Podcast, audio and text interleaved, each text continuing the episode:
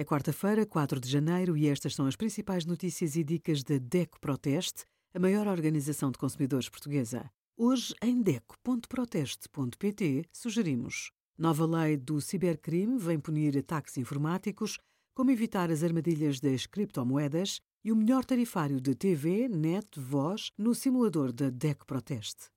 Os jogos e as apps são bons companheiros para esparcer e divertir-se, mas podem implicar muitos riscos que deve vigiar. O preconceito de que os videojogos fazem mal à saúde tem cada vez menos adeptos nos dias que correm. Se incluir o exercício físico no seu cotidiano e se monitorizar o tempo que passa em frente ao ecrã, estes passatempos podem até ser benéficos. Evite criar dependência, adotar comportamentos indesejados ou divulgar dados que não gostaria de partilhar. Quando estiver a criar o seu perfil numa plataforma de jogos, não recorra a fotografias que incluam o seu rosto nem insira o nome verdadeiro. Obrigada por acompanhar a DECO Proteste a contribuir para consumidores mais informados, participativos e exigentes. Visite o nosso site em deco.proteste.pt.